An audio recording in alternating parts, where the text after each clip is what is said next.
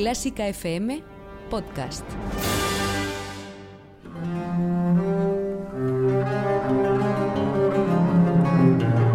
Música en las letras con María del Ser.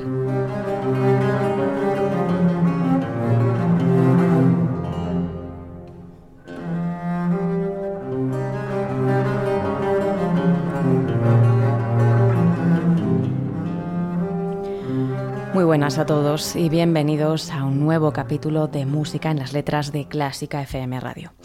Como siempre es un placer para quien nos habla, María del Ser, acompañaros durante estos 30 minutos en el particular recorrido que os proponemos entre la música y la palabra.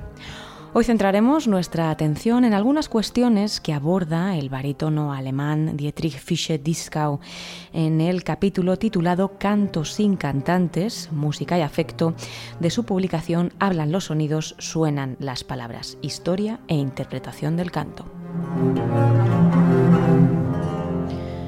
Pero antes de rescatar una selección de sus reflexiones, conviene que sepamos que en los muchos años que Dietrich Fischer-Dieskau ejerció como cantante, se preocupó también de investigar muy especialmente las relaciones entre la palabra y la música. Según esta edición al castellano, intentó siempre captar e iluminar totalmente todo lo que cantaba y de forma siempre nueva profundizaba hasta el último detalle de cada obra, de su génesis y naturalmente de su compositor. Así surgió esta publicación de una riquísima experiencia que supone un documento de gran valor sobre la historia y la estética del canto y en el que nos adentraremos en unos segundos. Música en las letras con María del Ser.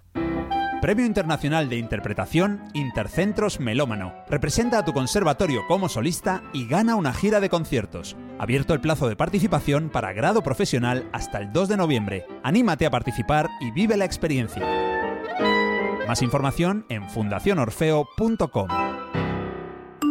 Hola, soy Patricia Sabarís y el martes pasado pude ver a la Sinfónica de Londres gracias al regalo por ser mecenas de Clásica FM. La verdad es que fue uno de los conciertos sinfónicos que más he disfrutado y tanto la orquesta como el solista nos regalaron una interpretación sublime. Gracias Clásica FM. Patricia ha sido la primera, pero tú puedes ser el próximo en ganar una entrada doble valorada en más de 250 euros. Próximo sorteo, entrada doble para ver a la Filarmónica de Luxemburgo con Gustavo Jimeno el lunes 12 de noviembre en el Auditorio Nacional de Música de Madrid. Sorteo viernes 9 de noviembre. Hazte mecenas antes de este día por tan solo 5 euros mensuales y participarás automáticamente en este sorteo. Más información en la pestaña Hazte mecenas de clásicafmradio.es. Colabora Ibermúsica. Como os decía hace un momento, al inmenso legado como artista, Fischer-Dieskau le añadió innumerables artículos y libros. Pero como seguro que como pensamos en él y siempre le recordaremos por sus maravillosas grabaciones de Viaje de invierno de Franz Schubert, quizá no haya mejor forma en este momento de acercarnos a él que escuchándolo. Vamos a disfrutar ya de Gute Nacht, Buenas noches, de Winterreise, Deutsch 911 de Franz Schubert, acompañado del pianista George Demus.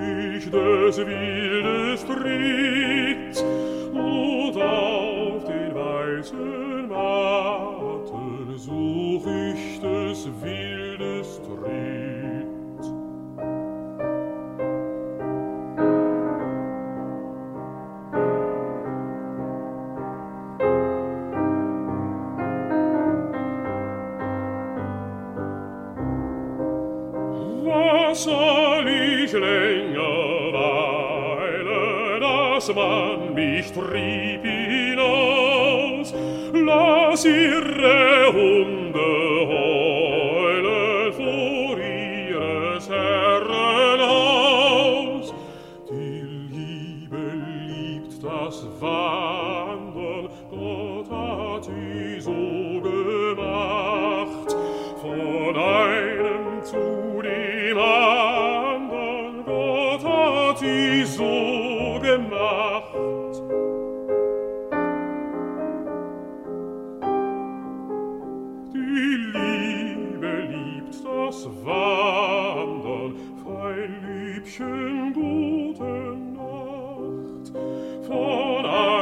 einem zu dem andern fein Liebchen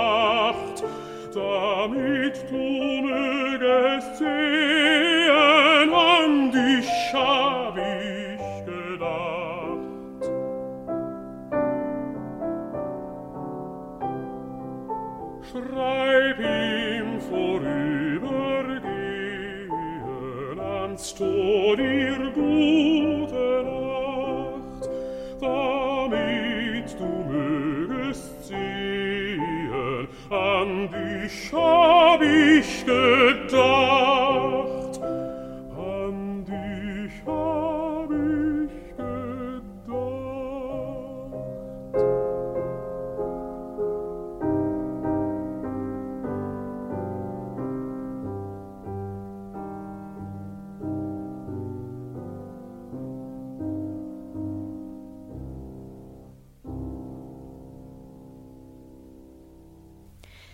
La voz del barítono Dietrich Fischer-Dieskau y el pianista Jörg Demus en Gute Nacht de Winterreise, Deutsch 911 de Franz Schubert, era la puerta de entrada a conocer las reflexiones de Fischer-Dieskau en este capítulo Música y Afecto que dedica en el apartado Cantos sin cantantes de la publicación Hablan los sonidos, suenan las palabras, historia e interpretación del canto, que podemos encontrar en la editorial Turner.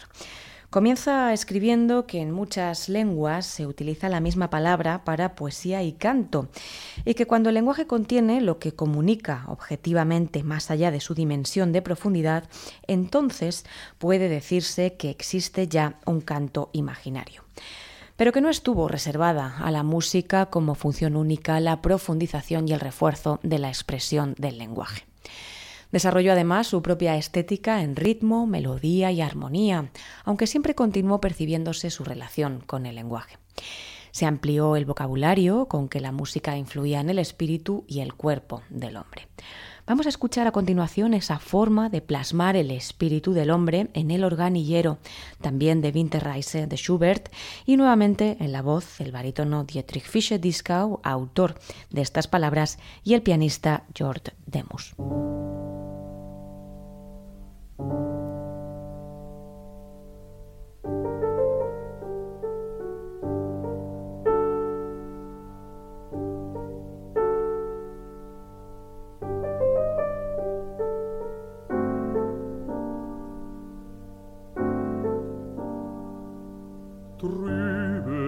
Hinterm Dorfe steht ein Leiermann.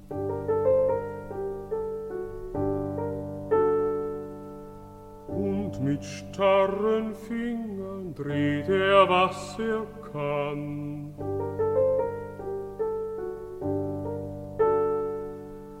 Barfuß auf dem Eise wankt er hin und her.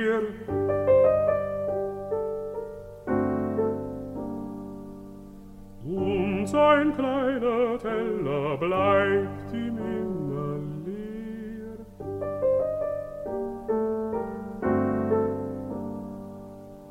Und sein kleiner Teller bleibt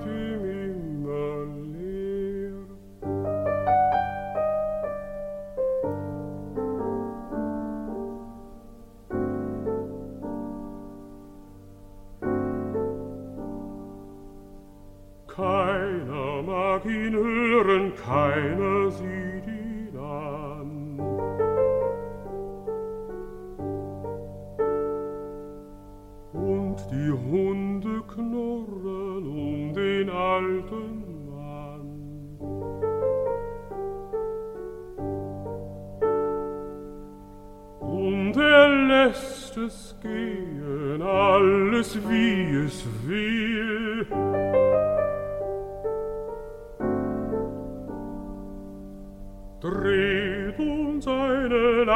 verstehen.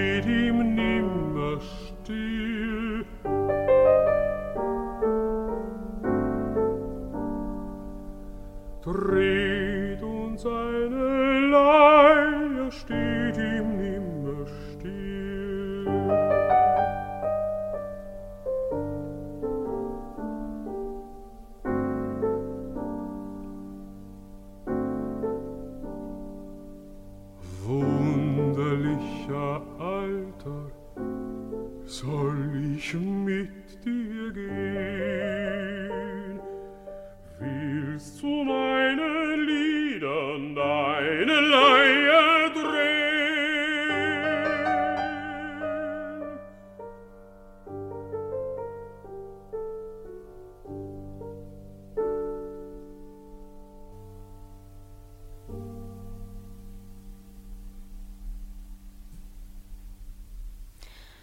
Continúa Fischer-Dieskau afirmando que de Kant hasta Adorno se extiende un arco de coincidencia en el criterio de que la música puede cumplir las funciones de una lengua, o por lo menos parecerse a ella, y que en defensa de esta tesis no se limitaron a mostrar las analogías morfológicas, fonéticas o sintácticas que tiene con el lenguaje, sino sobre todo a demostrar que tiene capacidad de expresión y representación. Y debido también a que desde siempre estuvo aliada con la palabra, pudieron conservarse en ella principios y partículas lingüísticas. Con estilos diferentes fueron apareciendo cada vez planos diferentes en el centro del interés del compositor, creando normas para la composición de modelos literarios, pero también para cómo había de entenderse en general el lenguaje musical. En este contexto fue adquiriendo mayor importancia la independización de lo exclusivamente cantable y la dedicación al declamado realista, a la manifestación expresiva y que habría que citar aquí una forma breve de la fuga, el capricho, que se apartaba de la orientación instrumental pura, utilizando preferentemente un tema popular. Así, el capricho, sopra il cucú o el de la sopra bergamasca contienen temas populares para los italianos que en otro tiempo hablaban un lenguaje al que el oído estaba habituado. Vamos a escuchar el primero de ellos, de Johann Kaspar Krell, en la interpretación de la organista Kim Misun.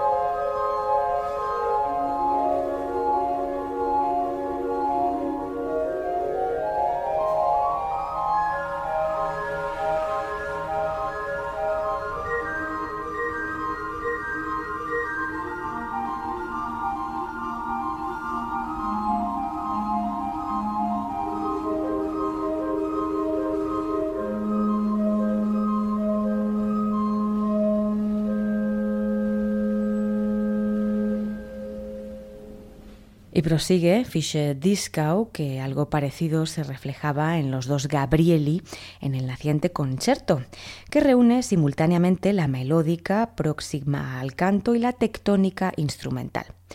En los Concerti Spirituali de Italia y los Geistliche Concerto de Schutz encontramos todavía afirma esta concepción original del concierto.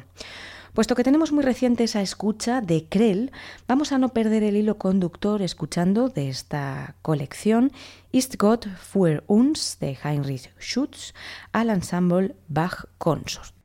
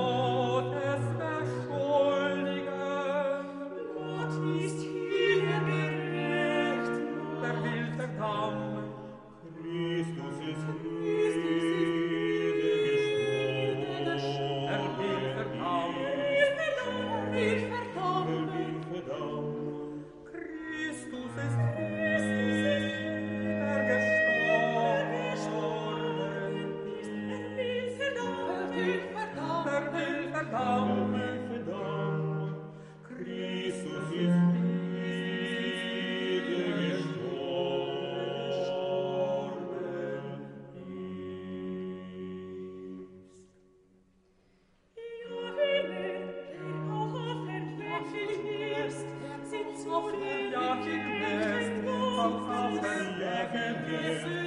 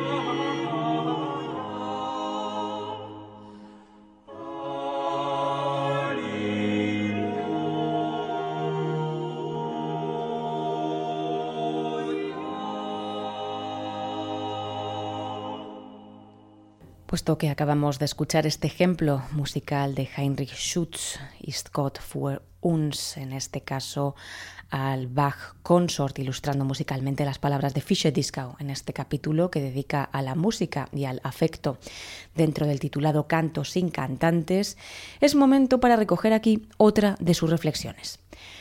La música barroca pretendía el diálogo, la dialéctica dramática. No era suficiente el dominio técnico de los sonidos. La música tenía que representar y tenía que ser representada. Efectivamente, si queremos superar nuestra percepción superficial de la música, la utilización exclusivamente estética de nuestro oído para la música debemos enseñar al intérprete, es decir, también al músico cantante a hablar, otra vez muchos estilos musicales y al mismo tiempo educar al oyente para que comprenda este lenguaje. Vamos a escuchar otro lenguaje totalmente diferente, el del barroco francés. Hablamos de las voces humanas de Magan Maguet en la interpretación de Jordi Savall, viola de gamba.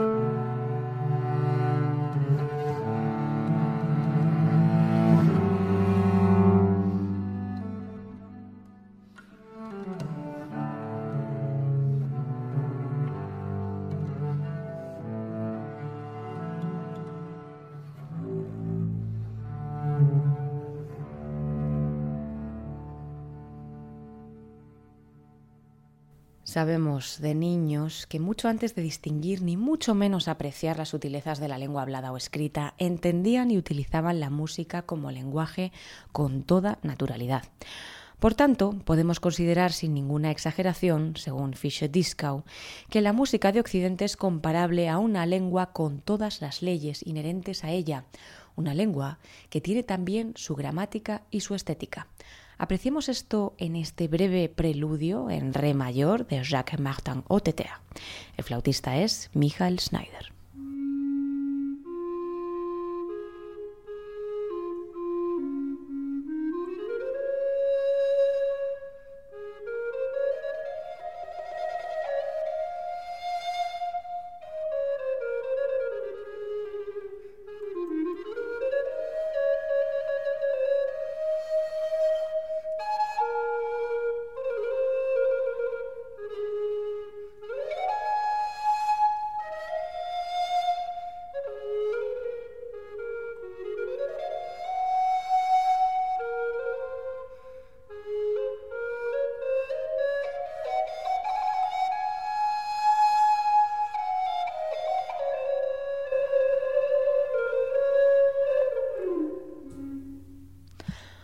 Hoy nos hemos acercado aquí en Música en las Letras de Clásica FM Radio algunas de las reflexiones de Dietrich Fischer-Dieskau en el capítulo titulado Cantos sin cantantes, música y afecto de su publicación Hablan los sonidos, suenan las palabras, historia e interpretación del canto. Y como siempre nos gusta, nos vamos a despedir con sus palabras, que como siempre podemos aplicar si lo pensamos a cualquier ámbito. Y qué mejor forma de hacerlo que acompañados por él.